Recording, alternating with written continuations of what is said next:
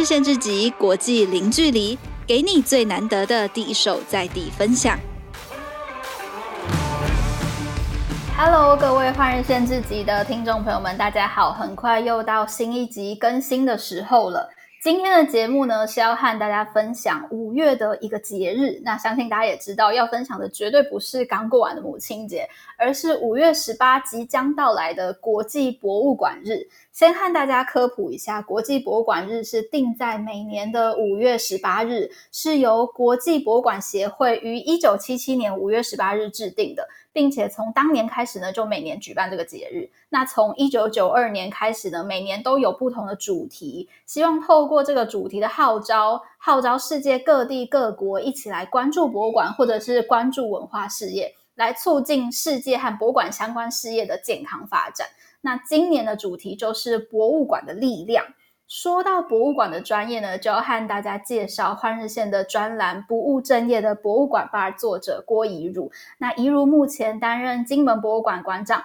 同时也是台湾最年轻的公立博物馆馆长。平时会在同名粉专分享博物馆的相关讯息，还有一些时事趣闻。今天我们就要连线金门，邀请怡如来到节目，和大家一起增加博物馆的相关知识。欢迎怡如。Hello，大家好，我是一如，也是不务正业的博物馆的小编。那很开心跟大家在线上见面哦。那首先先跟各位观众简单介绍一下我自己的背景。我本身大学呢是学历史，那后来到英国去读博物馆研究所。那目前刚刚有提到，主持人有提到，我目前是金门历史民俗博物馆的馆长。那希望今天可以透过一些分享，让大家更了解博物馆。谢谢，谢谢怡如。我们看到脸书粉丝专页这么多，但是用中文科普相关知识的其实并不算非常常见。就想先请怡汝和我们介绍一下，当时为什么会创立这个粉专，以及初衷希望借由这个粉专带给大家什么样的内容，或者是希望借由怎么样不同的角度切入呢？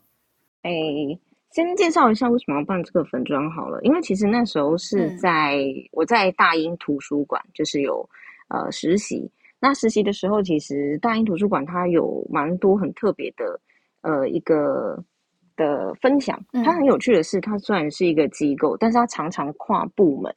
一起分享彼此在做些什么事。嗯，这件事情我觉得还蛮特别的，因为其实。呃，你说一个公司也蛮少会跨部门真的去分享说，哎，你每一个月，他们就是每一个月都会分享，所以这其实是蛮频繁的一件事情。然后那时候他们就有在说他们在推知识共享这件事情，然后那时候我就觉得还蛮惊讶，说，哎，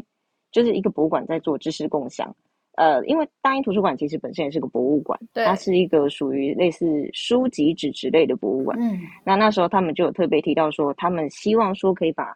大英图书馆它所收集的这么多珍贵的，像是国王书库那些从十八世纪、十六世纪以来的书籍，这些知识都可以转化出来，然后分享给全世界的观众。那时候我就觉得说，嗯、哇，一个一个国家的图书馆、博物馆居然可以放眼到全世界，让我觉得非常的惊讶。对啊，那时候刚好也接触了他们蛮多的一些知识共享的资源。嗯，那我觉得很特别的是说，这些资源其实在国外都。蛮常见，蛮常见的，可是其实台湾却比较少人会把它带进来，或者是看得懂的人跟知道的人，他其实就是哦看懂了，可他比较不会把它转换成中文，这样比较可惜。这样，嗯，那时候就觉得说，哎，如果国外可以做，那为什么我们不可以来做做看这种方式？那就可以让知识流通，那彼此也会更了解不同的文化，这样等于把这个博物馆跟大众的距离又拉得更近一点。对对对，没错。那诶，那想问，就是有没有在这些跨部门的沟通当中，有发现一些可能多数人对博物馆的误解，或者是不同的想象？因为相信各个部门间在意或者是坚持的点都不太一样。那有没有观察到类似大家有一些误会啊，或者说其实大家想象是这样，但其实不是那样子的情形？其实我觉得蛮特别的是，诶，就是像是数位扫描的部门，它又跟保存的部门其实会很不一样。因为我像我们那时候最有名的，呃，别的部门在做案子，就是敦煌卷轴的修复。那我们知道敦煌卷轴已经过了几百年了，对，所以它其实都有时候都就是那种脆狗狗的状态。所以脆狗狗的，对，它那种脆狗狗的状态，你又要把它拿到就是数位的一些呃摄影摄影器材下面去放的时候，其实就是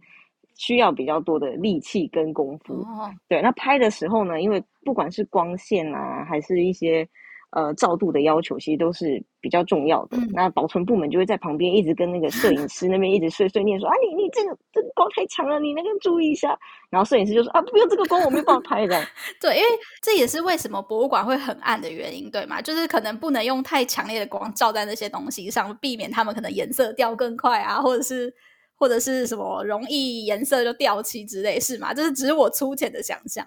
对对对，包含可能一些纤维都会受影响。不过当然，就是在做数位化的时候，已经有一套国际的标准是可以符合保存的，但是。就是还是你就会知道有一些呃修复师他其实还是非常的重视这一块，所以他就是一定要盯着那个别的部门一直看，嗯、然后别的部门就压力很大。我觉得其实是个蛮可爱的互动。嗯嗯嗯。那以如先后在台湾还有多台湾的多间博物馆，包括英国刚刚说到大英博物馆都有工作经验，有没有观察过台湾跟国外博物馆有没有一些相同或者是异同之处，或者是说两者他们各自的特色是什么？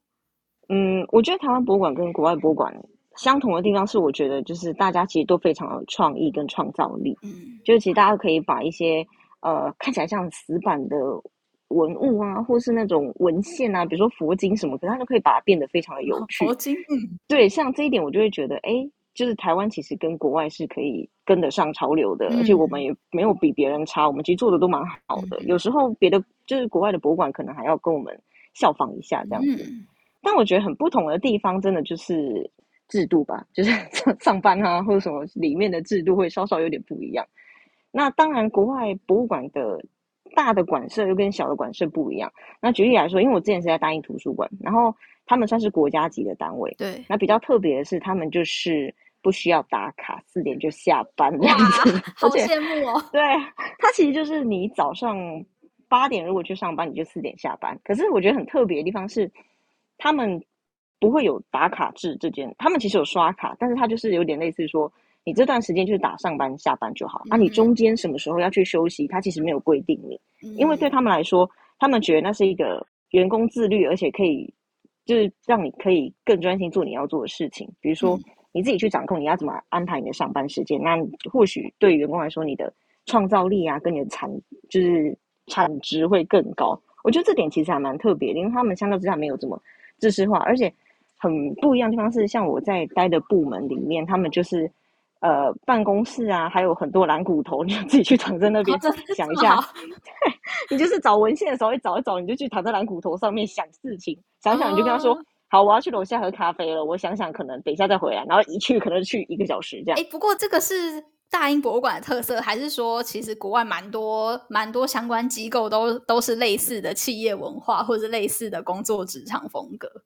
对，我觉得他们算是大间的国家级的馆舍都会这样，因为我听他们就是大英图书馆、大英博物馆好像都是类似。可是如果你说小型的，比如说我之前在 Leicester 它的地方博物馆，那就完全不是这样，就是小的馆舍就跟我们很像，但是打卡中午有固定的休息时间啊。那他们很有的更辛苦都是轮班制的，对，那就比较。比较不一样。嗯，刚刚一如说到说有一些呃博物馆啊，可能还会效仿台湾的，参考台湾的一些做法。然后我这边就想到说，其实，在国外博物馆可能不单只是嗯书籍，或者是不单只是动物标本，有很多种不同类型的博物馆。那这边就好奇想问，有没有什么理由是一个博物馆它可以成立的理由？比如说，你有够多的什么动物标本吗？还是有？要达到什么样数量的书籍才可以够足以成立一个博物馆？其实博物馆的话，它的定义算是比较广一点。如果呃，其实我们大部分来说，你的藏品，只要你有办法符合，你可以做展示啊、典藏、教育、研究啊这些部分的话，你都可以成立一个博物馆。嗯、就算你的展品没有到超级多，但是你只要能够做到这些部分，然后把一件好好的呃文物啊，或者是收藏展示出来。其实你就可以称自己是一个博物馆，但是当然更狭义一点的话，就是你要有更多的呃人力呀、可能资源啊，那我们才可以说你是个正式的博物馆。不过如果从松一点、广义的来看的话，通常它比较不会这么的局限这样子。嗯嗯嗯。对，有观察过台湾的读者，就是 不务正业的博物馆吧？这个粉丝专页上有没有读者比较喜欢哪一类的分享？其实我觉得大家还蛮不一样的，因为。Uh. 我之前觉得还蛮特别的是，因为我一直想说，大家可能比较喜欢美美的，就是新的展览的一些照片啊，就是看起来就是很很不一样。可是我后来发现，对对，我想说大家可能比较喜欢 fancy 一点的，可是后来发现没有哎、欸，他们有时候也蛮喜欢猎奇的东西，哦、比较少 见、难得的。对，因为其实哎，我之前有分享蛮多，因为国外博物馆比较会遇到的问题是关于一些伦理的部分，比如说他们展木乃伊啊，哦、或者是展那种标本，可是那个标本是人的部分，他们其实都很忌讳这个部分，因为讲白一点，就是你在博物馆里面看尸体，对，就是你这样讲起来，你就会觉得哎，就会觉得怪怪，你就觉得他不会是他对。国外来说，他就不会把它当一个一个藏品这么没有情感的东西，他就觉得这是个尸体，就是对。所以，我我们其实，在国外受训练的时候，就会觉得说，哎，我们展出诶人体的一部分，因为你要考量你的观众会不会心里不舒服，这样子，他可能觉得，哎，躺在那边的是他的祖先或者什么的，嗯，对。所以在我们撰写文的时候，都比较注意一点。但后来发现，哎、欸，其实我们的观众接受度超高的、欸，哎，他们就觉得说，哦，这个很特别，将那个头颅展在那个地方，然后还就是头骨去掉了，然后做成艺术品，觉得，嗯，这个真的是很不一样的文化。我就觉得，哦，这是我多疑了这样子。嗯嗯嗯。那另外像是比如说，包含我们之前有提到，就是自然历史博物馆有一些动物学家，他们其实在做标本的时候会有嗜肉甲虫，哦、这种在吃动物骨头上残留的肉的那种。一种虫，然后来帮忙，就是清除标本上面会有一些碎肉的部分，因为这样会更好制作骨骼标本。哇对，像那种纹的时候，你就觉得说，哎，我放了一堆虫，会不会大家很介意？就没想到大家接受度这很高，所以觉得，嗯，其实大家还蛮不错的。哎，这个还真的是第一次听到，哎，就是呃，那些东西上面原本会有一些残余的碎肉，所以需要透过另外一种动物、另外一种昆虫来处理吗？对对对，清理那个肉屑。这个，所以这个虫是会养呃一缸在旁边，对，他们就会养这个虫，对，没错，而且很小。哇，那它会不会影响这些展品啊？呃，它其实就是还蛮特别，是因为这种虫它其实是一种清，它就像是一种清洁人员，哦、而且它比较特别的是它的学名叫白腹皮肚，然后它就是只吃死亡动物的肉，所以一定要强调它不会吃人，请大家放心。就是想说，哦，它会不会吃人养这个有点危险，这样不会，它只吃死掉动物的肉。那它其实第一个，它很环保。第二个，它又可以保持动物骨骼的完整性，因为你讲白一点，就是骨头上面的碎肉，如果你叫那个动物学家或者是馆员，他在那一每天在那边抠那个肉，其实第一个可能不干净，第二个是花费的成本时间很高，嗯、所以交给那个虫的话，他就把它清的非常的干净。是对，所以那通常很多到现在很多自然呃国外的自然史博物馆都还是有使用这种虫。那当然这个虫生的很快，它也很方便，但是缺点就是你拿出来的时候，确实就是要把它。买好，因为有时候你掉了一只，然后它如果跑去展场里面，它可能就会吃掉其他的标本，因为繁殖速度也快 啊。当然放的地方一定会离展场很远啦，只是它还是有稍稍危险的地方。对，呃，它的大大体积大小大概几公分呢？它很小，它可能就是一个一指呃小拇指的一个指节而已。哦，对，不会很大。呃，不会很大，因为想象它有一缸密密麻麻的这样子，就会觉得有点恶心。有遇过有人有同事不敢处理这个东西吗？还是说大家在从事的专业都都具有一定的，已经有很大很强大的心理建设跟专业来知道会接触这样的昆虫？通常都有 心理建设过啊。像我那个国外认识的动物学家，他们就讲说：“哎呀，反正都已经是做动物学家了，还会在乎这种小虫啊？” 我就觉得好像有点道理。哦，好啊，也是哦。对，了解。那我们回到博物馆日呢，有没有？一路经历过这么多年的博物馆日当中，觉得印象最深刻的主题，跟为什么那年让你印象最深刻？其实我觉得印象最深刻的主题，就就是去年。去年的主题是博物馆的未来恢复与重塑。嗯哼。那我觉得这比较不一样的是，因为历年来蛮多都是着重在实体的活动，因为去年真的是全球的疫情非常的严重，所以所有的博物馆都转成了线上，连台湾也是。所以那时候真的是。不得不说，没有一年的博物馆日可以让你在家用电脑就可以去各个 博物馆，世界各地游游览，这样子是蛮特别。那其实也可以让我们知道说，其实呃，博物馆在网络上的发展还有很多的潜力跟可能性。嗯嗯、对对对，我知道那时候有一些包括使用 AI 系统啊，然后让大家可以套入一些名画或者是一些展品合照。对，而且也包含就是你可以在。呃，他们就真的开了很多线上的导览，就是哎，你只要这个时间你可以配合的话，你就免费报名，然后他们就会有呃导览人员在博物馆里面逛，然后你全球的的参加这个活动的观众都可以跟着他们这个导览解说一起逛他们的博物馆。嗯、那其实这个机会很难得，就是说虽然你看起来好像是个线上导览，但是这是一个很及时，又是全世界各地的观众跟你一起参与这一个你们就同步在一个，比如说我们一起在法国的凡尔赛宫，然后参加这个导览，其实是蛮特别的一件事情，而且还免费诶。对对，还免费，没错哦，真的是不得不说，也是个福利啦。诶，那今年的话，因为因为台湾虽然现在疫情还是还算蛮严重，但是国外其实都已经慢慢逐步开放正常生活。今年还会不会有这样的好处、这样的福利，让大家可以线上参展呢？或者是说，今年的话，会建议大家怎么样来逛这一波档期？今年的话，因为呃，国外目前都是比较开放了，所以不目前比较多是实体活动。不过台湾比较不一样的是，因为我们疫情现在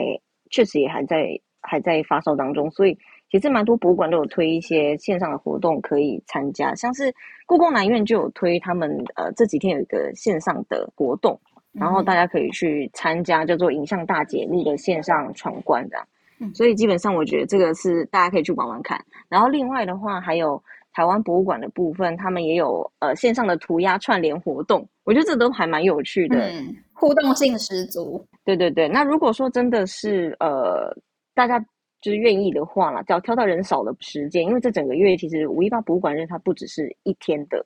活动，它有时候可以是有的，大部分蛮多博物馆都是做一整个月，嗯，就是让大家可以在这一个月都会感受到博物馆日的一个氛围。所以像是台史博啊，他们也是呃一个比较长的时间，可以大家可以在还有免费参观这件事情，就是务必要把握免费参观，因为平常票有点贵的。对，可以到实体的馆舍去看看，也可以避开人多的时间。对，好的，那即将到来的世界博物馆日，大家如果有兴趣的话呢，就欢迎到各个城市的博物馆逛逛。当然，现在台湾疫情相对升温了，所以如果出门的话，大家也要记得保护好自己哦。我们休息一下，马上回来。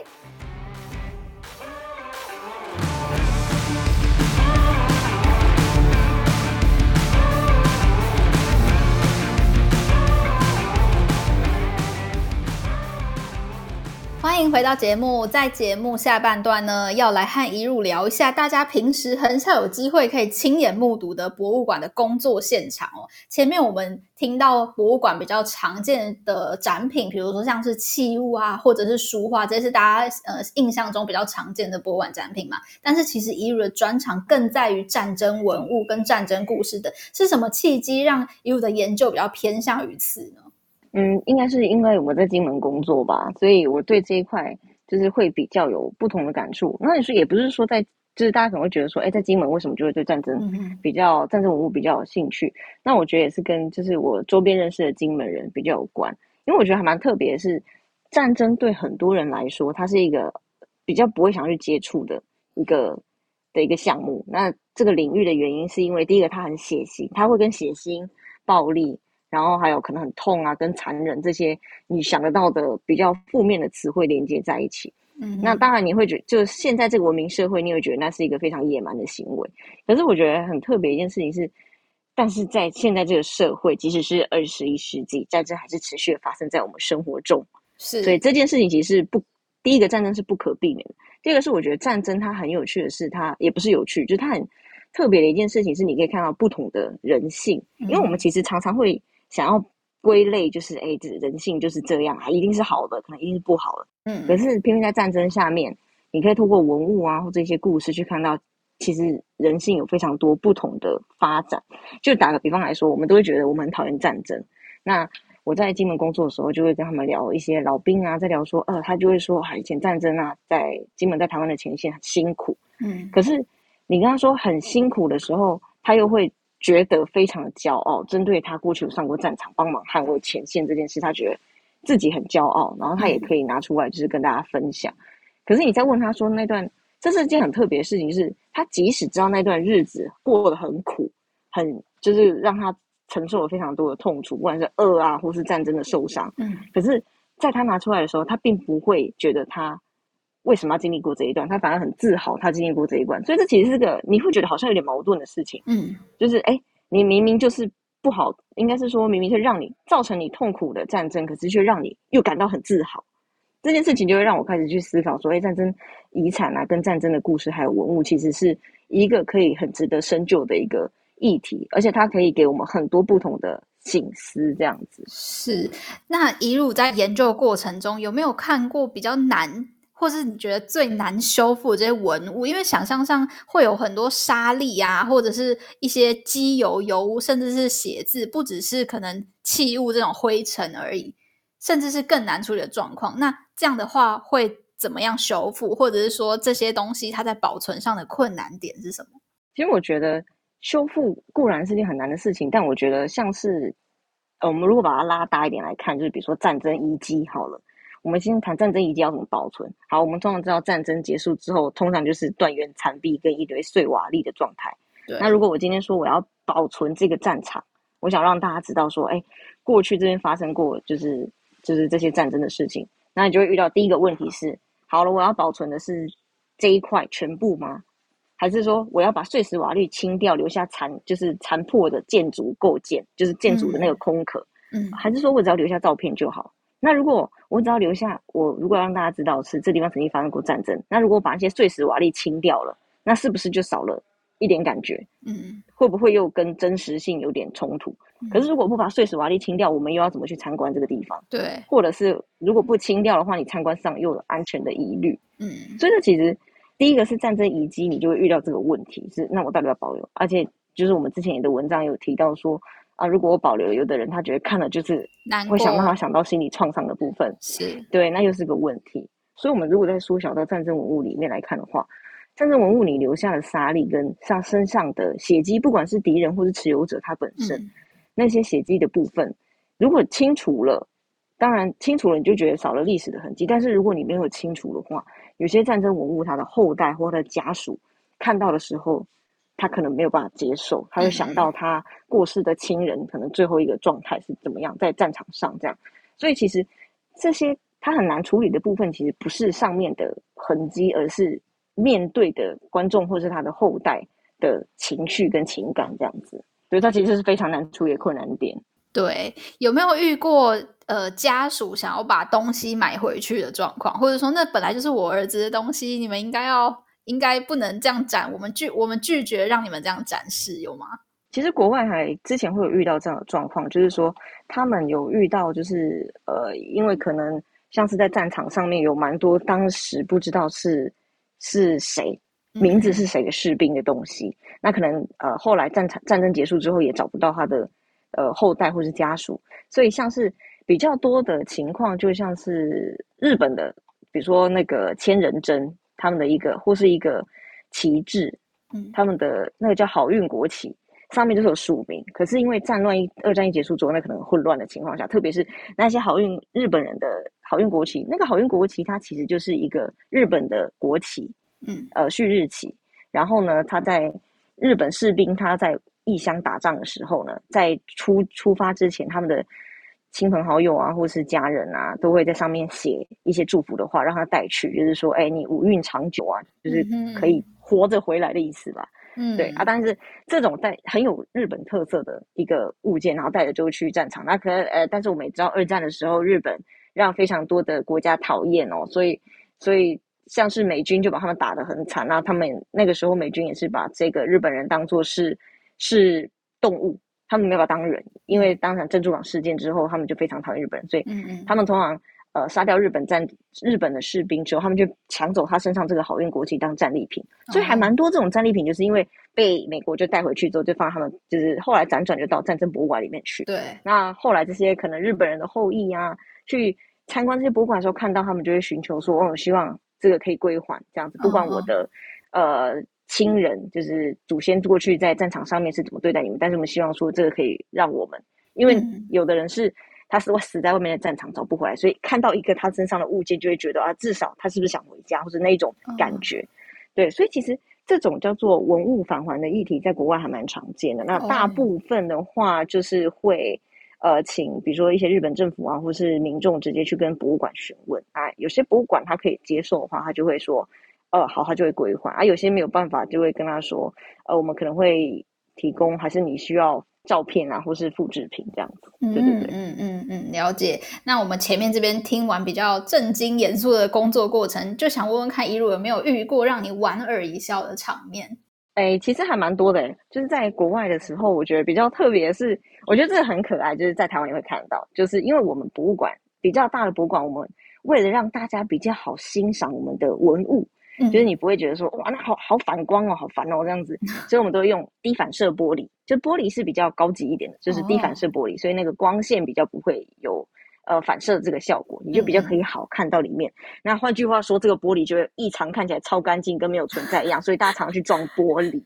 所以我们之前在国外就是在做观众研究的时候，还有另外一个部分就是你去看那个展场的。研究它的印子，就是哎，今天这个额头撞到了几个，那个鼻子啊，还有那个嘴巴这样子，对，是弄了几次这样子，你就觉得很有趣，而且有时候很可爱。然后你就会发现，你在那一个地方站久了，然后每个来的人都去撞到他的头，就 就知道，哎，其实第一个你会觉得很有趣的是，哎，每个人都想要更近一点看这个展品。嗯。然后第二件事情就是，嗯，这个玻璃效果真的很好，这样子真的被擦得很干净。对，然后加上玻璃的特色，所以你就觉得说。嗯，有时候很想在玻璃上面贴警示牌，可是又不行，这样子对，还蛮特别。为为什么不能在玻璃上面贴啊？比如说贴个贴纸啊，或者是呃一个封锁线之类。有的会贴，但是因为你贴的就是会，嗯，就影响那个美观这样子。是，对啊，没错，所以还是有差。嗯，那那有没有遇过被放错的东西啊？比如说它应该摆在 A 的架子上，结果摆到 B 了。哦，我觉得还蛮特别，是，哎，这个其实还蛮有趣的是，我在大英图书馆的时候就就遇过，就是一个是。哦，我自己本身是发生的事情，就是我们有那个线上的馆馆，呃，线上的也是类似线上博物馆那种网站。嗯，然后因为我们通常都会觉得说，就是这种大的馆舍应该都有很多研究员，对，但是也很多研究员的情况下，也不是每一个像我处理的是呃中文的佛经类的东西的文献，uh huh. 然后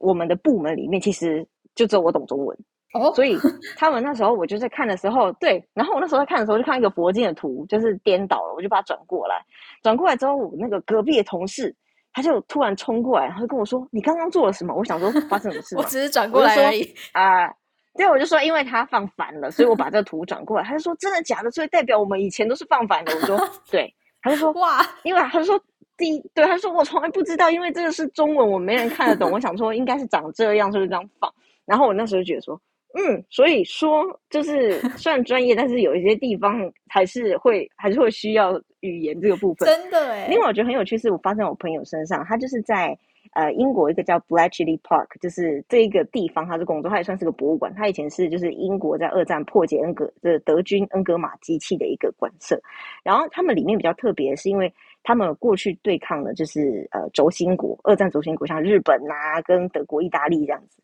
然后我朋友他就懂一点日文，所以他有一次去那个展品的时候，他就在巡展场，然后看到他写就是放了一个日文的杂志，然后因为他就看一下英文的解说牌，他的杂志是在讲一件事情，可是他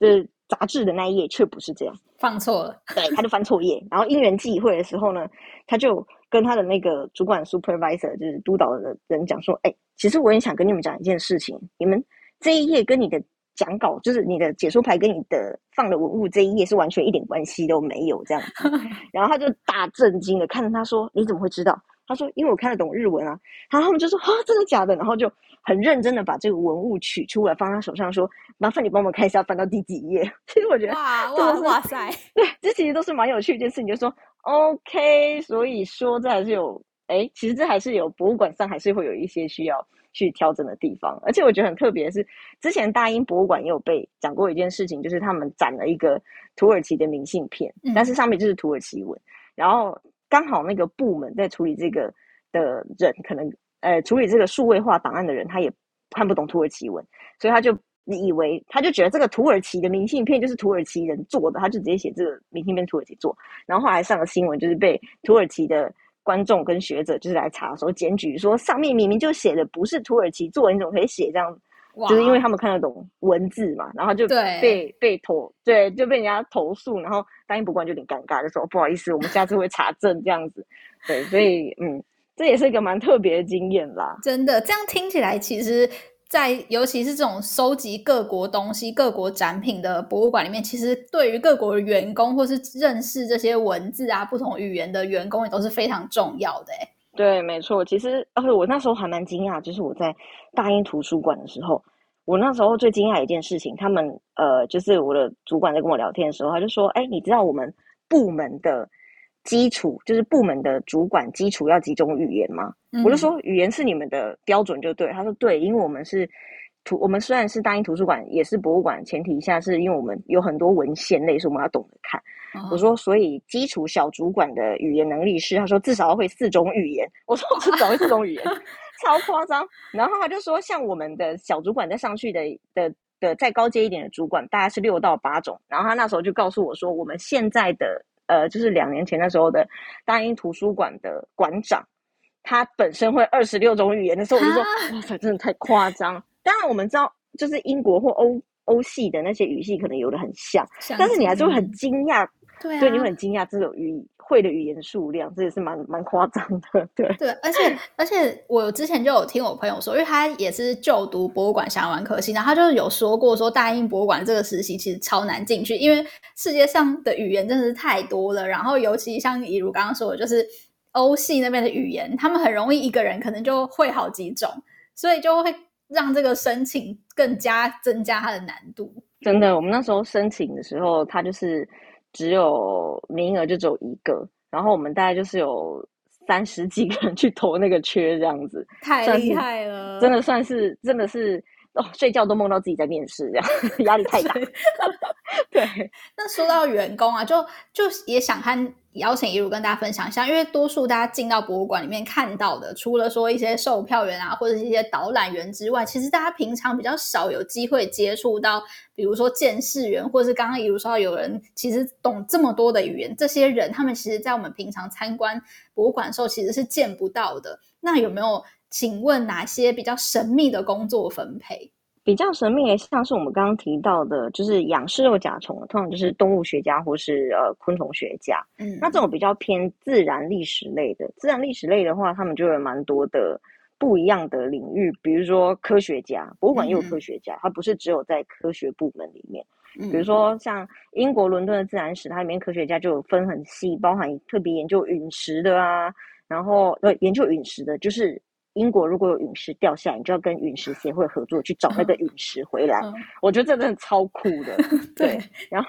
那当然还有其他的就是像是修复师，因为修复师其实也分得很细，有修画的，然后有修呃，比如说是木质的或是家具类的那些都比较不一样。嗯嗯。对，那不一样的修复，它就会需要不一样的器材。这样，像有时候之前我就会去，呃，像我再提，像我们那个大英图书馆，它因为很多书嘛，然后就是会有那个。自己的修复师修复一些那个纸质的部分，然后我那时候就问他说：“哎，因为他们后来就是我刚好有一次就收了一幅很特别，就是有人要捐油画给他们，但那个油画上面可能刚好有一些字，所以它也算是某种文献，所以他们就入场。入场之后，他们就是我同事就说：‘哎，刚好最近有个新的藏品入场，要不要去看？’这样，然后我就去跟他们去看的时候，就说：‘哎，可是这个要修，我们要送到外面去修。’我就说：‘嗯啊，可是你们。’就是自己不是已经有修复师了嘛？就是纸质的修复师，他说没有修，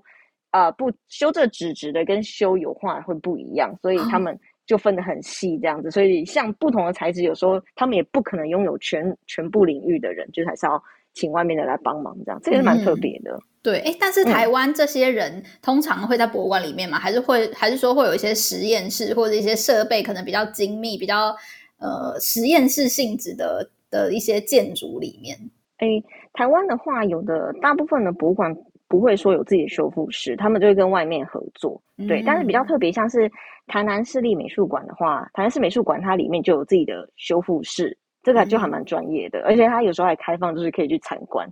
对，我觉得这个还蛮推荐大家的。对对对，那当然是像故宫啊，他们有自己的这个修复室，我觉得这也蛮推荐。那另外一个，如果你真的很想要看，就是博物馆幕后工作的话，就是。非常推荐那个佐证化石园区那边，它也有一些可以让你看的一些幕后的部分。就是，哎，它有一个空间很可爱，就是你可以从上面的呃玻璃下去看那个下面的馆员，他在做一些收藏啊跟保护的保存的动作，这样子。他们的工作就这样光呃就这样大喇喇的 让别人可以参观。对，然后我觉得还蛮可爱的，就是。它有一个部分是有个对讲机，如果你允许，如果下面有人，然后有个特定的时间允许的时候，你可以用对讲机跟他说：“请问你现在在干嘛？” 对。那如果对博物馆的工作有兴趣的话，他们可以从什么地方下手？就例如说修复师，大家可能没有相关专业嘛，不可能一下子就成为这个领域的可以上班的人。那如果是比如说学生啊，或是社会人士，他们对博物馆也有一种憧憬的话，他们可以从哪边入门呢？嗯。第一个，如果是社会人士或学生的话，我会推荐可以先去当志工。嗯，当然你会觉得说，哎，志工可能是比较表面，没有办法真的深入那个部分，但没有关系，因为志工有时候你可以接触到里面的官员，那你也可以有时候可以一探，就是一窥一下他们的工作平常在干嘛。对，那如果你有兴趣的话，你大概可以就知道，哎，你有兴趣的部门大概在做什么事情，是不是你想要的？那当然，博物馆有非常多不同的类型。嗯如果你喜欢自然类的，跟你喜欢历史类的就不一样，那你可能就是要朝那个领域去去做一些钻研的部分，这样子。嗯哼，嗯，对，了解。所以如果大家对博物馆相关工作有兴趣的话呢，可以参考看看怡如的建议。当然，也可能在你在一探究竟的过程中，会发现其实跟我们想象有很大的不一样。对，没错。就诶，我觉得大家好像有时候就是 博物馆好像就是一个很有气质的工作这样子，但没有。其实有时候你在。搬那个文物或藏品的时候很重的时候，你有时候会觉得，嗯，就觉得自己其实就像大力士啊。然后，对，在布展的时候，有时候为了要装置一些文物或者是一些比较特殊的部分，你就会爬上爬下，你就觉得其实自己也。蛮像个全能工的这样子，嗯，是是。那我们今天谢谢怡如精彩的分享，让我们对这个安静昏暗的博物馆有更多的认识。下次如果听众朋友们和朋友去逛博物馆的时候，就可以说出这些背后可能的秘密故事，相信朋友们也会觉得你很厉害。那我们就再次谢谢怡如，谢谢大家，谢谢主持人。那如果对怡如还有更多疑问，因为我觉得今天的分享真的非常精彩，感觉这个博物馆也不是一集 podcast 就可以介绍完的。所以如果大家对怡如还有更多疑问，想要提想要对怡如提问的话呢，也欢迎在下面留言给我们。那我们之后呢，就会再邀请怡如做更多的分享。那谢谢今天你的收听，我们就下礼拜线上再见，拜拜，拜拜。